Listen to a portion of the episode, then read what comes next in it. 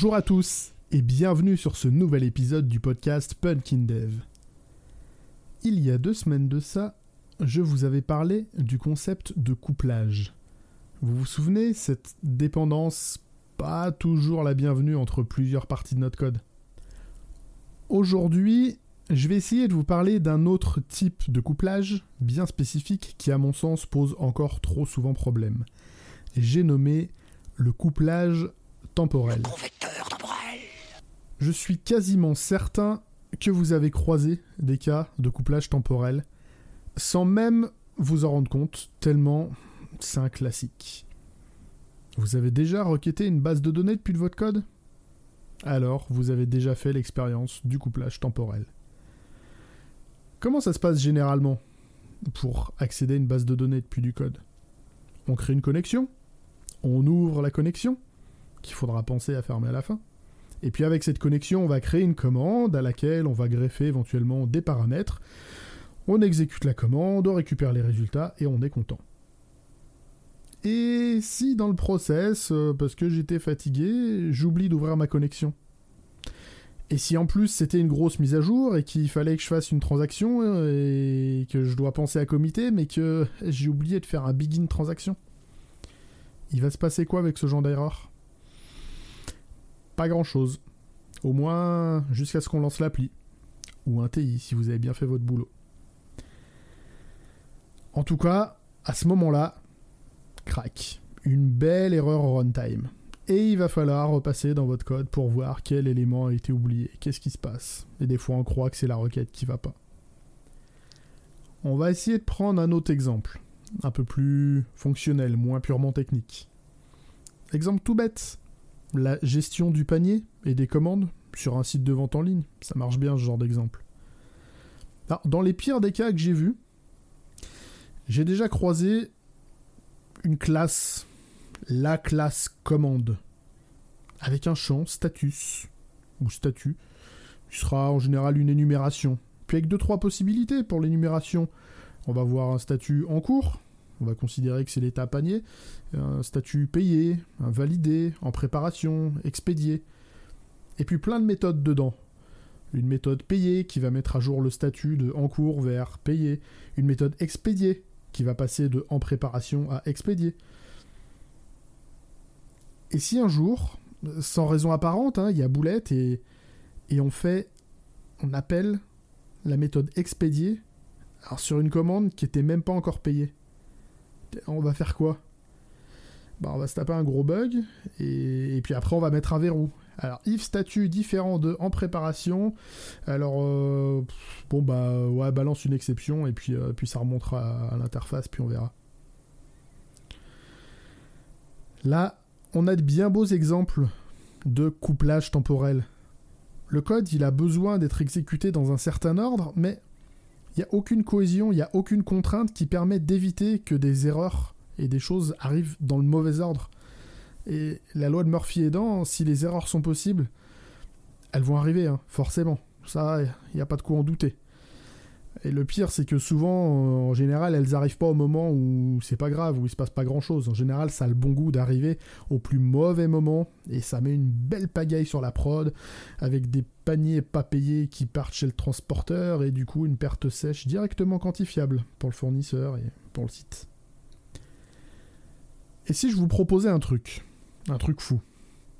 Et si on essayait d'arrêter de se faire des ulcères à l'estomac pour gérer ces problèmes-là, et des nœuds au cerveau pour essayer de les prévoir bizarrement en amont, et juste qu'on prenait ce problème à bras le corps Comment est-ce qu'on pourrait faire en sorte que ces situations deviennent rarissimes, voire juste impossibles? Petit indice, en vrai j'ai déjà donné la solution dans mon épisode 21 sur la programmation orientée objet. Oui, c'est de l'autopromo éhonté. C'est mon émission, je fais ce que je veux. Donc dans cet épisode, je parlais d'orientation objet, de design pattern, et surtout de la base en programmation orientée objet, c'est-à-dire créer des classes pour encapsuler des concepts et des comportements. Eh bien allons-y.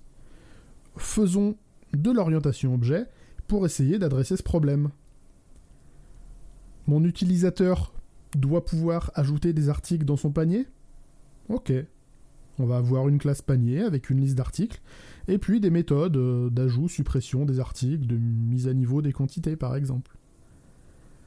Qu'est-ce qu'il peut faire ensuite? Il peut valider son panier pour passer sa commande? Bah très bien, toujours dans la classe panier, faisons une méthode validée qui va créer un objet, euh, bah je sais pas, commande client payé par exemple. Hein. les noms ça vaut ce que ça vaut, mais au moins c'est explicite. Et cette commande client payée, elle va contenir toutes les informations nécessaires. Les articles, le montant, éventuellement, je sais pas, des infos clients associés qui pourraient servir. Mais après, cette commande, elle va arriver à la logistique. Eh bien, dans commande client payé, ajoutons une méthode euh, démarrer préparation qui crée un type commande en cours de préparation. Et cette classe-là, elle sera super pratique pour suivre l'avancement de la préparation, éventuellement lever des alertes en cas de problème de stock. Une fois la préparation effectuée, on va appeler la méthode mettre en expédition, qui va créer une instance de commande prête à être expédiée. Là, on va pouvoir encapsuler toute la logique de transport, connexion aux différents prestataires logistiques, il y a plein de boulot là-dedans. Et enfin, on pourra faire une méthode expédiée qui va créer une instance de commande expédiée, et celle-ci euh, offrira éventuellement, euh, je sais pas moi, une interface de tracking pour le suivi du colis. Avec ce genre de modélisation, est-ce qu'on peut encore expédier une commande qui n'a pas été payée? Eh ben non, c'est devenu impossible le compilateur ne le permettra pas. La méthode expédier, elle est dans la classe commande prête à être expédiée, qui ne peut pas apparaître tant qu'il n'y a pas eu d'autres choses en amont. Alors bien entendu, vous vous en doutez sur ce genre d'implème, de démarche, j'ai déjà vu passer quelques critiques. Ouais, mais avec ton truc, tu mutualises rien du tout, tu répètes plein de codes, et, euh, et à chaque type de commande, tu vas dupliquer toutes les infos pour gérer la liste des articles, les données clients. Euh. Bah ouais. Ou pas. Ça va dépendre des cas et des contextes. Mais est-ce qu'on a besoin des données clients quand on prépare la commande? Je crois pas. Hein. On peut faire suivre un identifiant qui permettra de les retrouver plus tard éventuellement, mais... Euh, est-ce que la liste des articles, c'est la même à chaque étape? Bah oui et non. En mode panier, bah, la liste, elle peut changer. Et par la suite, pas vraiment. En préparation de la commande, chaque article, il doit pouvoir être flagué avec les quantités trouvées en stock. Est-ce que ça colle à la commande? Mais on veut plus ajouter, enlever des articles au panier. Ça a déjà été payé. On aura toujours des comportements qui sont sensiblement différents d'une classe à l'autre, d'un bout de process à l'autre.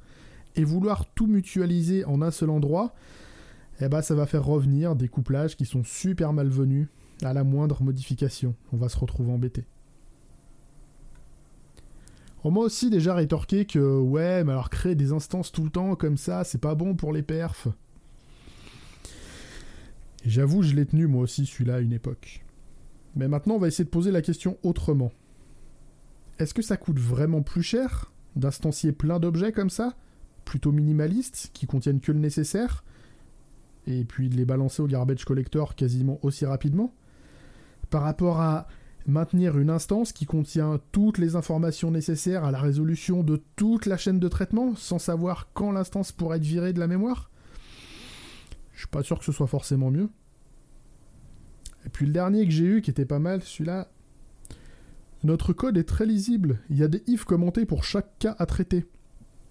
C'est très bien ça, monsieur. Mais ça, on appelle ça du procédural. Pas de l'objet. Et pour la lisibilité, je suis pas certain que ce soit si lisible que ça, passer la cinquième imbrication de if. Par curiosité, tapez complexité cyclomatique dans votre moteur de recherche favori. Il y a plein de gens sérieux qui ont déjà travaillé et publié à ce sujet.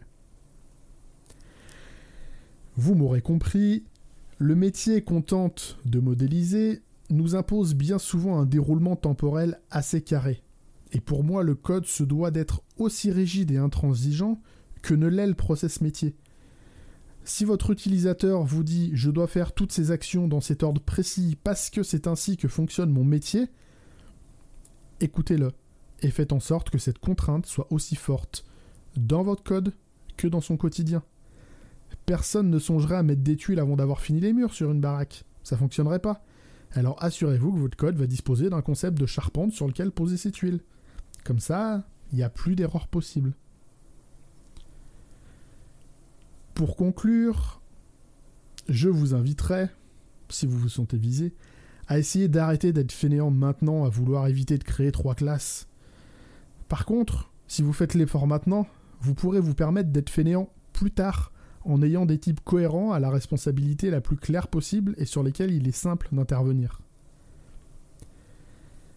Il me reste à vous souhaiter une excellente semaine, à mardi prochain pour un nouvel épisode, et d'ici là, geekez bien et codez bien.